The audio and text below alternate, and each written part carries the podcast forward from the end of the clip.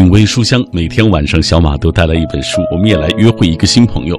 今天晚上我约会的这位是。诗人西瓦老师，西瓦老师也是这些年备受关注的一位诗人哦。我们马上先请出西瓦。你好，西瓦。你好，主持人，大家好。嗯，西瓦老师四川人，所以他说我的这个普通话其实也是夹杂着四川话的普通话。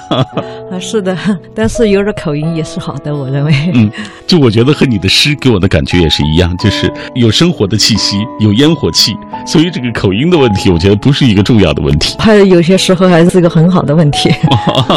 就像一个人在他城市中走过的时候，必须要有点烟火气一样的。它当然包括诗里面。我们今天带来的这本书就是西瓦老师的最新作品，叫做《我把自己分成碎片发给你》。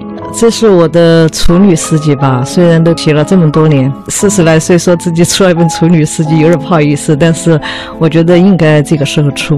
为什么？因为我觉得我还是一个比较认真的人。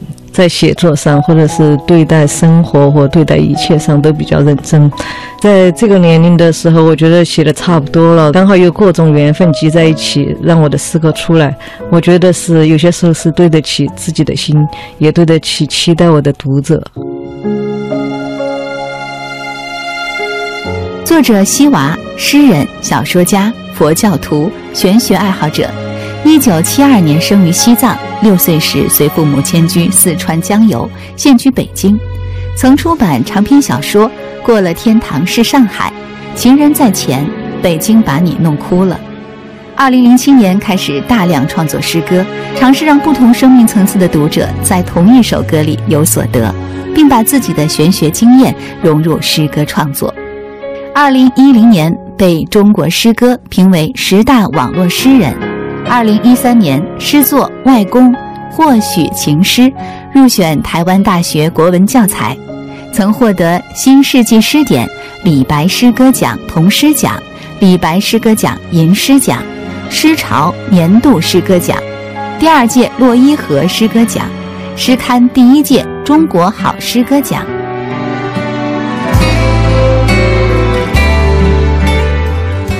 这本书其实精选的是。二零零零年到二零一五年这期间的事啊，是的。呃，这十五年当中，这种创作有阶段性吗？嗯，我觉得那写诗这个就是人生的时候，你对生命的每每个阶段认识、感悟，这里面呢是有很多阶段的。因为在二零一零年之前，我实际上是。基本上不知道怎么写的，你只只知道有很多东西需要表达，有人生的很多的人生感悟，呃，生命过程中走了很多的路，看到很多，思考了很多，感受了很多。你要写，因为在这之前的时候，我是嗯写小说，后来的时候也可能有一天的时候，突然觉得，呃，以前写的小说没什么意义。然后经过了很长时间以后，觉得我觉得还是应该写诗歌，因为我最先的时候可能觉得还是自己是个诗人，感骨子里面是一个诗人，然后就应该说是从。二零一零年之前的时候，就是自发的而写，就是如果是一个什么情感，比如说爱情来了，冲击着我，然后我就是带着一种原始的、野风的那种，就是随性而写，根本也没有考虑到什么诗歌技巧啊，理性这块也没有多少。然后到了二零。嗯，零一年之后，或者是更准确的说，二零零七年以后，我都觉得我应该好好的写诗了，像一个真正的诗人那个样，不要就说就只因为情感各方面的事而写作。呃，诗人沈浩波，我看他对您有一个评价，说是大概您的诗是到二零一零年之后有一个大的飞跃啊，他说有高度了。嗯，是的，说这个时候，我觉得我应该大概说一下我的经历。我在二零零三年之前，我实际在写长篇，每年一部长篇。刚到北京的时候，我觉得我应该做一个很好的畅销书作家。但是在二零零二年的时候，我突然之间遇到我的佛学老师，嗯，带我的过程中，深入内心的很多东西，就是说一下的时候让我打破了我原来很多认知。然后我就跟他去学佛学了几年，到了二零零七年的时候。我想写诗歌了，后也就是说，只有五六年时间，我基本上都没有写个什么东西。然后我觉得有那么东西，我一定要表达，我一定想，呃，一定要写成诗歌。原来觉得自己写这个文字没什么的，这个时候突然觉得自己好像是四肢俱废，有那么多东西铺天盖地的要出现在你的鼻端，要喷薄而出了，呃喷薄而出。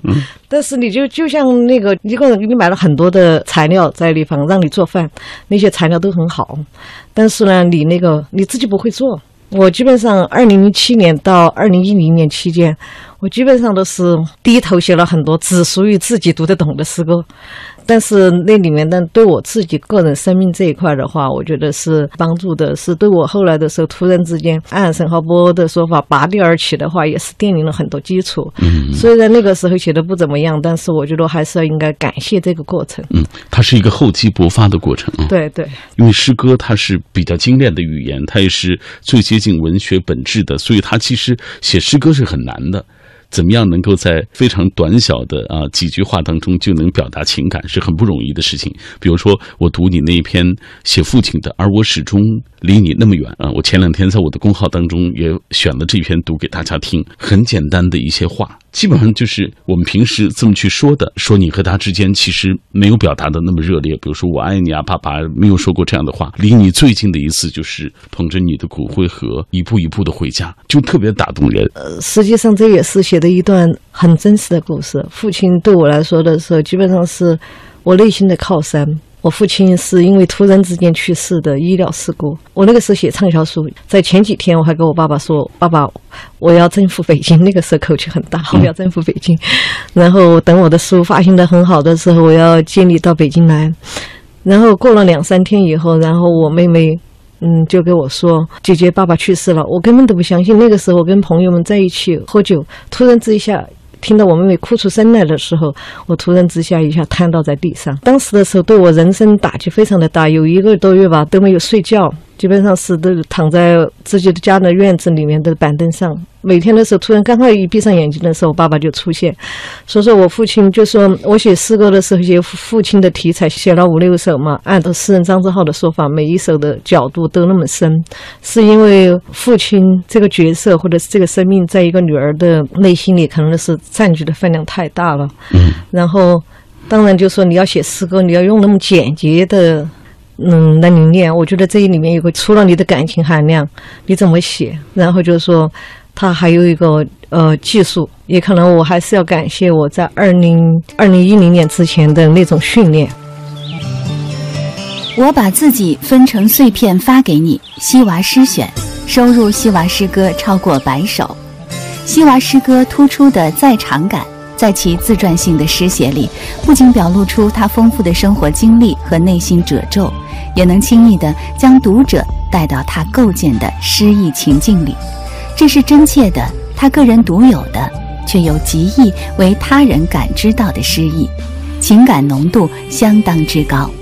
这些诗作有直观的现实描写，也有曲微的忧思刻画，诗意指向如此自然，似乎又颇为复杂，弥漫着精妙的赋意感，有力地佐证了西娃的诗学追求，让不同的读者在同一首诗里读到不同的意境。尤其是他对中国民间经验的叙事性书写，体现出骇人的洞察力和惊人的诗意掌控力，直观而又迷妹。西娃的诗写另一个极为明显的特征是以诗意抵达禅意，以禅意融会诗意。近二十年的佛学体悟和修行经验，通过其女性独有的敏感捕捉，终而牢靠地镌刻于诗行字句之间。更令人叹服的是，他超然的慈悲之心，宛如我们时代的一个诗歌菩萨。他的诗写在中国当代诗坛具有别具一格的诗学价值。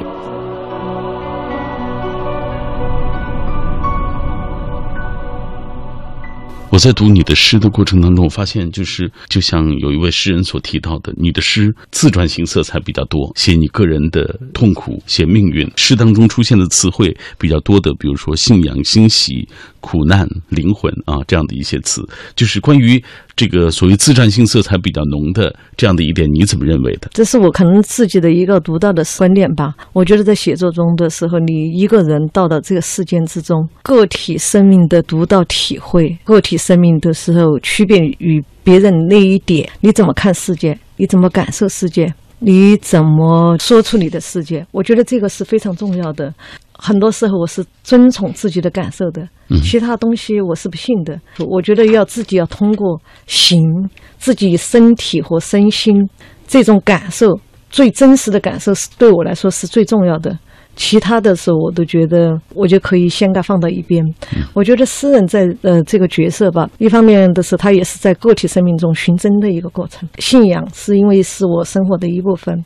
说情感是我经历的一部分，然后就是说所有的苦痛啊，生活带来欢乐和嗯痛苦这些东西，因为都是一个个体生命的是他自己经历的，我经历的也可能跟其他人不相同，但是我经历的这东西通过文字写下来，我我又认为所有的心是一颗心，如果我先抵达自己的心，然后我才能抵达别人的心。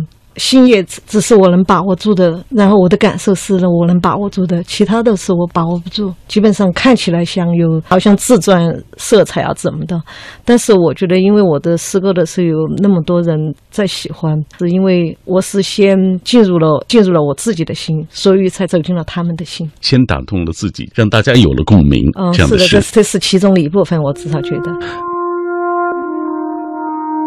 西娃的诗歌具有自传性，他语言涵盖的精神世界和肉身折腾的现实世界有交叉、偏离和重合，但我们不知道是虚幻化解了真实，还是真实霸占了虚化。这是西娃和一般诗人的区别。从他的文字里，我们随时能感觉到他把精神和现实混为一体的天然能力和超然境界。这是传说中菩萨对于下界的态度。这里面已经去掉了各种社会标准和算计，巨大的人生尺寸和微小的情感针线，把他的往事和今生缝合到了他的诗歌之中。在他一些小小的诗章里，西娃还能进出自己制造的世界。他有时用高处的眼睛注视着下界的自己，充满怜悯；有时又让自己像一个没心没肺的过客走进去，在那个西娃造的世界里，漫不经心的。走向下辈子。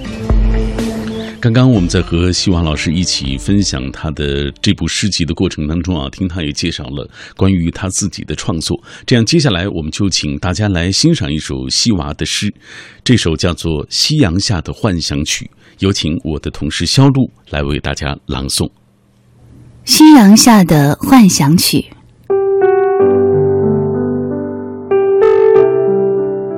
在这里。我总是分不清哪些是人，哪些是塑像，而这并不影响我们一同在海边看夕阳。波涛卷起千层激浪，夕阳在波涛上激荡。更多的人，更多的塑像，来路不明，谁都像个影子。海岸却变得拥挤。你来自哪里？坐在我身边的人这样问我，我也这样问他，而我们都不回答，只望着天边。夕阳中的海水，海水中的夕阳，连成一色。我和他连成一色。多么美啊！这一刻，红彤彤的云彩燃烧着，他的赞叹像自己僵硬的身体得到柔软。他悄悄抚摸着自己的手臂、双腿，铜质身躯软化成金色的肉体。他伸出手，把我的手握在他的手中。它有人的质感，也有塑像的质感。天边猩红，他听到自己的血汩汩流淌，似乎流向了天边，正为天空提供燃料。而我听到自己的血，向着夕阳，也向着他。你要不要跟我回去？我来自那里。他指指燃烧的天边，声音若似耳语，却有着燃烧的味道。不，我不属于那里。有黑烟在云端升起，我闻到了一股焦糊的味道。我的身边已空无一人，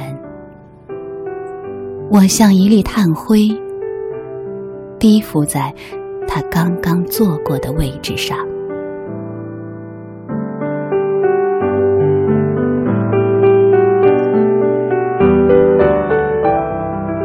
这首诗是这部诗集当中所收录的一首，写于二零一三年，算是西娃最近几年的一部作品啊。坦率的说，我更喜欢西娃的稍早之前的那样的一些作品，更接地气，更深入泥土，更有烟火气息。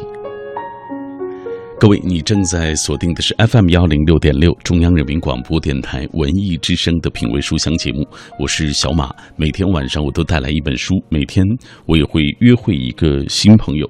那今天和大家一起来分享的是西娃的作品，他的诗集《我把自己分成碎片发给你》，这其实也是他。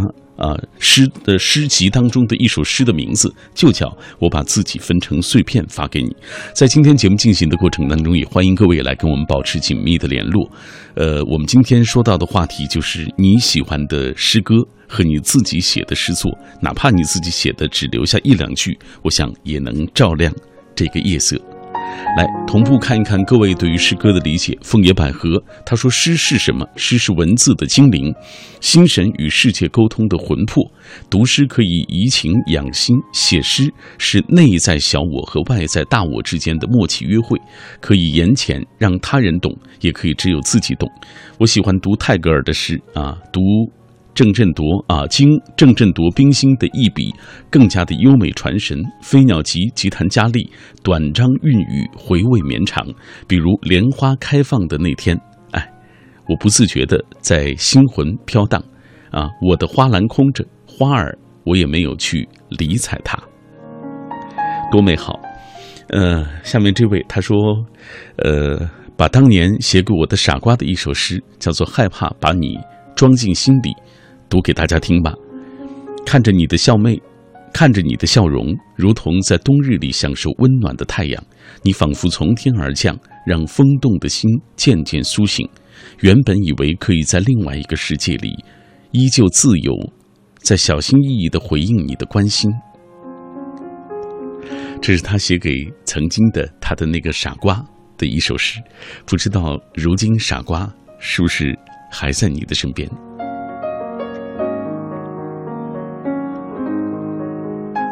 还有很多的朋友在说到，一定有很多朋友会说到唐诗宋词，是不是？醒醒，他说我喜欢李清照的“寻寻觅觅，冷冷清清，凄凄惨惨戚戚，乍暖还寒时候，最难将息。三杯两盏淡酒，怎敌他晚来风急？”我看有一年你的一组组诗叫做《或许情诗》，是获了奖。实际上那是被台湾大学选入语文教材，我那是非常意外的，因为那个时候我并没有多少的名声。然后就是台湾大学的教授陈大伟，他也是一个写作者，他突然之间可能在网络上发现我的这一组诗歌，然后他就跟我说：“他说你知道在大陆的时候，我喜欢的呃诗人，我的是。”嗯，是个位数的。我觉得你这首诗，我认为给我带了很多惊喜。当时的时候是给我了很很多的鼓励。那是在哪年？二零一二年、二零一三年的样子吧。因为这组诗的时候是在国内出了很多读者读这组诗。呃，有很多的回馈，很多人在我的博客上转。其实，在说的官方啊，在其他的发都没发过。嗯，就在民间流传，的是。对对，他就包括是我二零一零年左右的时候写的一首《外公》，然后他是认为写的写的太有质感了，我内心还是挺感恩，因为他有些时候一个写作者你在过程中属于的是很茫然的写的时候，他突然之间给有人给你这么大的鼓动，从另一方面的时候，你觉得。也可能是自己这么写是对的。有些时候你会写作过程中，就像生活的过程一样，你会突然之间有点茫然，觉得是是不是该这样？就写作其实是一个很孤独的过程，在你没有就是获得更多人关注的这个过程当中，努力的过程当中，好像就像是在雾中行走一样。但是这样的坚持是有必要的。哎，这个是非常有必要的。说如果是你内心强大一点啊，你还好，写作这块是自己内心的需要，你可以一直走下去。还有一些，如果是你不是因为这个原因，是因为其他的，他很其他的，比如说都是我会我想得到人家呃大家的公认，我想一诗歌或者写作这一块去得了什么利，这一块的时候，他他很快的时候可能就你就一下子消失了。一个人觉得写作是他内心的需要的话，我这觉得是单说，他会一直写下去，无论外面怎么着。他都会一直写下去。就是无论身外的世界有多么的喧嚣，但是只要你自己觉得写作是你自己的一个出口，是你自己的内心的需要，你就坚持下去，终究有一天你会有回报的。对他，诗歌我认为是在全世界就是都是最冷门的一门艺术。你要得到多少回报的话，我觉得是可能性都不是很大。嗯，所以说他这个是注定一辈子很孤独的事业。嗯，但也算不上事业，孤独的爱好。或孤独的探索，或呃寻找。嗯，这也是尽管有那么多人喜欢诗歌，但是越来越少人去从事诗歌的创作的主要原因，因为它带来的回馈其实很少，尤其是所谓物质方面的、金钱方面的。但是它是个人的精神的一个满足的需要。啊，是的，诗人的存在的时候，你知道，像他会向主流社会或主流价值观的人提供。给他们说一个，还有别的价值观存在，还有另一种人，他们在做，好像看起无用，实际上对精神本身有很多奉献的一个行业中或者这么一个事业，它只属于写作者自己。有些时候，我把自己分成碎片发给你，西娃诗选，把西娃二零一零年之后的诗歌作为重头戏。有生活的日常，有宗教与信仰，有情感的迷茫与恐惧，也有对灵魂的追寻与确信。禅意、玄学、信仰、欣喜、苦难、灵魂、命运，这些词语在诗选中被多次提及，与西娃的思想水乳交融，不可分离。这些诗歌让读者对于人性的思索，对于心灵的纯粹。对于前世今生的追寻，有了更多的感悟。同时，诗选配以北京画院常务副院长袁武先生的《大昭寺的清晨》中三十二幅诗意画作。画作中朝圣者们真切的情感、虔诚的面庞，与西娃的诗歌高度呼应，唤起读者深刻的情感共鸣。你的诗当中，我看很多次，包括这首《或许情诗》这个组诗当中，也写到像地藏王、像阿育王，就写宗教、写你的信仰。呃，很多人通过这些蛛丝马迹的，才了解到西瓦老师其实是有藏族血统的。嗯，是的，我出生在西藏，是因为我爸爸当时的时候在拉萨当兵，六岁的时候到的四川。我外婆是藏族人，嗯所以我是有八分之一的藏族血统。这种西藏的文化啊，尽管你只有八分之一的血统啊，它有没有影响到你的这个创作？我觉得影响太大了吧，因为在岁三岁之前，我实际上的时候不停的生病。按我妈的说法的时候，我是一个呃一个蛋黄可能都是吃不完。当时的时候有完全有一种牛脓生疮的感觉。母亲后来给我讲述说，如果按照当时我风俗的话，把我砍成一块一块的，呃，为了秃鹰，可能他的其他的孩子会很好带一些。然后我小的时候听到这个，我妈跟我说这个的时候，我都觉得。呃，很恐怖。嗯，但到后来的时候，是又是因为一个西藏那边的人用西藏的药方草药那一种什么的给我治好了。还有小的时候，你是对生命的恐惧，你总要去挖？对生命的恐惧来自于哪里？然后就说你那个，就说人最后会走向哪里去？因为我也是一个幸运的人，我觉得有一种宿世的渊源，让你天生要考虑这些东西。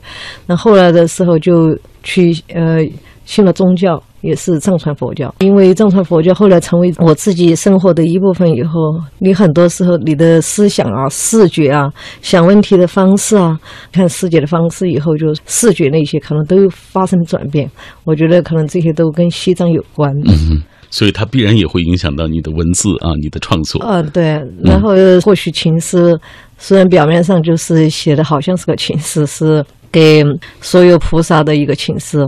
但是实际上的时候，如果他对佛教有嗯很多感悟，他知道我最根性的部分在说什么。但是我觉得我呼唤这样的读者，我把自己分成碎片发给你。西娃诗选收入西娃诗歌超过百首。西娃诗歌突出的在场感，在其自传性的诗写里，不仅表露出他丰富的生活经历和内心褶皱，也能轻易地将读者带到他构建的诗意情境里。这是真切的，他个人独有的，却又极易为他人感知到的诗意，情感浓度相当之高。这些诗作有直观的现实描写，也有曲微的忧思刻画，诗意指向如此自然。似乎又颇为复杂，弥漫着精妙的赋意感，有力地佐证了西娃的诗学追求，让不同的读者在同一首诗里读到不同的意境。尤其是他对中国民间经验的叙事性书写，体现出骇人的洞察力和惊人的诗意掌控力，直观而又迷媚。西娃的诗写另一个极为明显的特征是以诗意抵达禅意。以禅意融会诗意，近二十年的佛学体悟和修行经验，通过其女性独有的敏感捕捉，终而牢靠地镌刻于诗行字句之间。更令人叹服的是，他超然的慈悲之心，宛如我们时代的一个诗歌菩萨。他的诗写在中国当代诗坛具有别具一格的诗学价值。访谈的一开始，我记得您说过，当初您的梦想是想想做一个畅销书作家，现在却写了你自己都认为世界上最冷门的一种所谓这种题材啊，诗歌啊。你看这个转变好像挺大的，怎么看这个事情？其实我都没认真想一下这个问题。呃，你在你看来，你不是一个问题。呃，它不是个问题。一个人的生命段落，在这段时间，他可能就在卖菜；另一个时间，他就去卖珠宝去了。那有些时候是，好像是还是有点联系，但是有些时候自然都转过去了。嗯，想当个作家的时候，是因为那个时候，我觉得可能就是相比之下，呃，小说这个题材的时候，我更容易把握一点儿。是，我觉得我是一个情感浓度非常重的一个人。小说这个题材的时候，他能大量的容下我，但是诗歌它要求太高了。他的语言啊，架构方式啊，他然后虽然说是现在写的是自由诗，但是自由里面有一个很大的度，看起自由的东西实际上没有那么自由。这所谓的自由里面，你有自我的约束，很多严格的要求。只有诗人本身的时候，才知道这个自由里面有多少的那么不自由。所以，我都觉得在写诗歌这一块的时候，我后来突然之间不想写小说，是因为可能我觉得我以前就说小说也可能我一本本写下去，成为畅销书作家，他能给我带来一些或者更大的名声或者金钱，相比于诗歌来说。嗯。但是我觉得好像学了佛以后的时候，就另一层价值观里出现了。你的诗歌这些东西，这种价值跟原来的是所谓只有看得见的这种价值，金钱就是社会能评判的价值，和你后来这个诗歌可能人们一一辈子都不能给你呃有好的就说结果啊，或者好的评价这一种，你需要的是另一层生命，嗯，去表达另一层生命，另一种价值观的出现。但是我选我就选了诗歌。这种题材，我们接下来要说说这个诗集的名字啊，叫做《我把自己分成碎片发给你》。很多人听到这个名字以后，觉得，哎，这到底是说什么？你是怎么想的？我把自己分成碎片发给你，是这本集子里面的一首诗歌。这一生的时候，干什么的时候，就是你需要的完整性，就说生命的完整性，它是不可能给你的。你是在你走了一世的过程中，你发现你哪怕情感啊，你的呃梦想啊。你的信仰啊，最后的时候，它是碎片性的东西，它不是就说，就像我们教科书当时给我们说的时候，或者是，呃，有美好的、完整的、圆满的。嗯，我对这个现在，呃，当然是否定的。我认为，就说一个人你在有一点经历以后，你知道这些东西，它是一个实际上是一个虚化。身为人本身，他就是因为不完整，他才成为人，有这么一片寓意在里面。诗歌里面当然是唯一的一个线索，是把一个男生和一个女生的这种对话。我把我的脸发给你，我把我的手发给你，我把我的脚发给你，每一段的时候，还有我的乳房发给你。这每一段发给你的时候过程中，他有一个女呃，里面写了女人，她在这个过程之中的时候，心里就说，嗯，她的经历，她的内心所想，她想表达的一切。但另一方面的时候，因为我，呃，还是一个有宗教信仰的人，嗯，你也可以把这个男的当成一个你的爱人，你正在恋的人。当然，他也可能就是我信仰的某种东西。就是实际上你想说的是，把你的思想不仅仅是把自己作为身体，更重要是把思想。一个人的身体，他是没办法跟自己的思想、精神、灵魂分开的，哦因为他们是一体的。这我要告诉所有的人，你们一定要珍惜你们的身体。虽然是表面上在说我的身体的部位这样那样的，实际上这里面含着你的精神和灵魂。你看，一个人有追求的人，或者是一个很纯净的人，他的脸部或者他的气质显出来是不相同的，他就是这些东西综合在起作用。西娃的诗歌具有自传性，它语言涵盖的精神世界和肉身折腾的现实世界有交叉、偏离和重合，但我们不知道是虚幻化解了真实，还是真实霸占了虚化。这是西娃和一般诗人的区别。从他的文字里，我们随时能感觉到他把精神和现实混为一体的天然能力和超然境界。这是传说中菩萨对于下界的态度。这里面已经去掉了各种社会标准和算计，巨大的人生尺寸和微小的情感针线，把他的往事和今生缝合到了他的诗歌之中。在他一些小小的诗章里，西娃还能进出自己制造的世界。他有时用高处的眼睛注视着下界的自己，充满怜悯；有时又让自己像一个没心没肺的过客走进去，在那个西娃造的世界里，漫不经心地走向下辈子。接下来，我们就为大家来阅读一下这本书同名的这个这首诗，叫做《我把自己分成碎片发给你》。有请我的同事黄欢来为大家朗诵。我把自己分成碎片，发给你。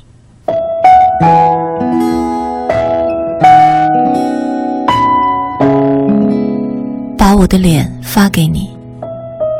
我说，这张脸在尘世已裸露四十多年，它经历过赞美，经历过羞辱，经历过低档化妆品与高档化妆品腐蚀。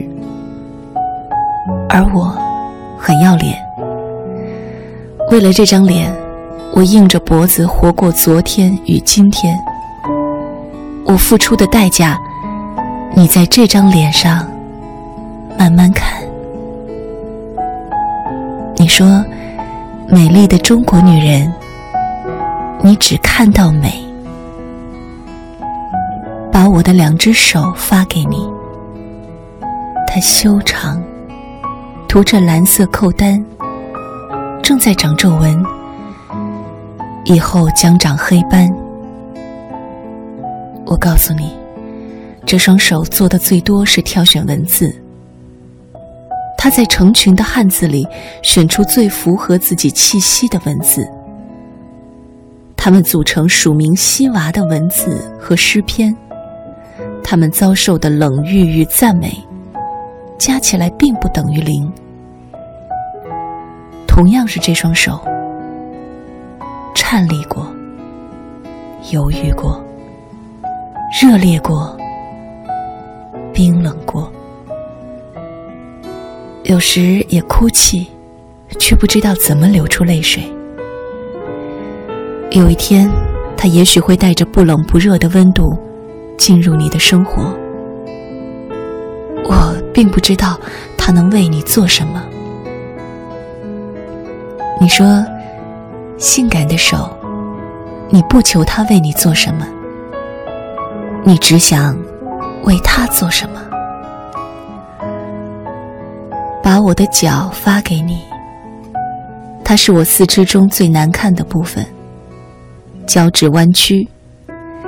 小时候家里缺钱，他曾在又短又小的鞋子里，弓着身子成长。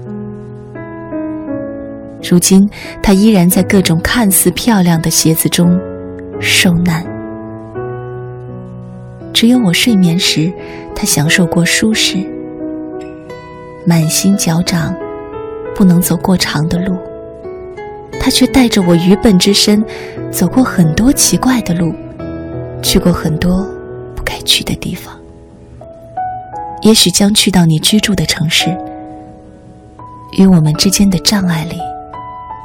突然而返，你发来一长串英文句子，我无法明白你在说什么。把我的乳房发给你，我说，真为你遗憾。你错过了它最饱满和弹性的时日。他曾用十一个月喂养过一个孩子，也安抚过几场爱情中的男人。他们曾在上面留下唾液、指纹，但已经很久了。他除了装饰着更多衣服，已一无是处。有一天，他会长成两张皮，里面不再有任何回忆。你说，就是所有的饱满都不属于你，你依然热爱此刻。你期望我清澈的告诉你。为什么要把自己分成碎片发给你？我却用电影《阿育王》中尽情哭泣的片尾曲，替代了我的全部解释。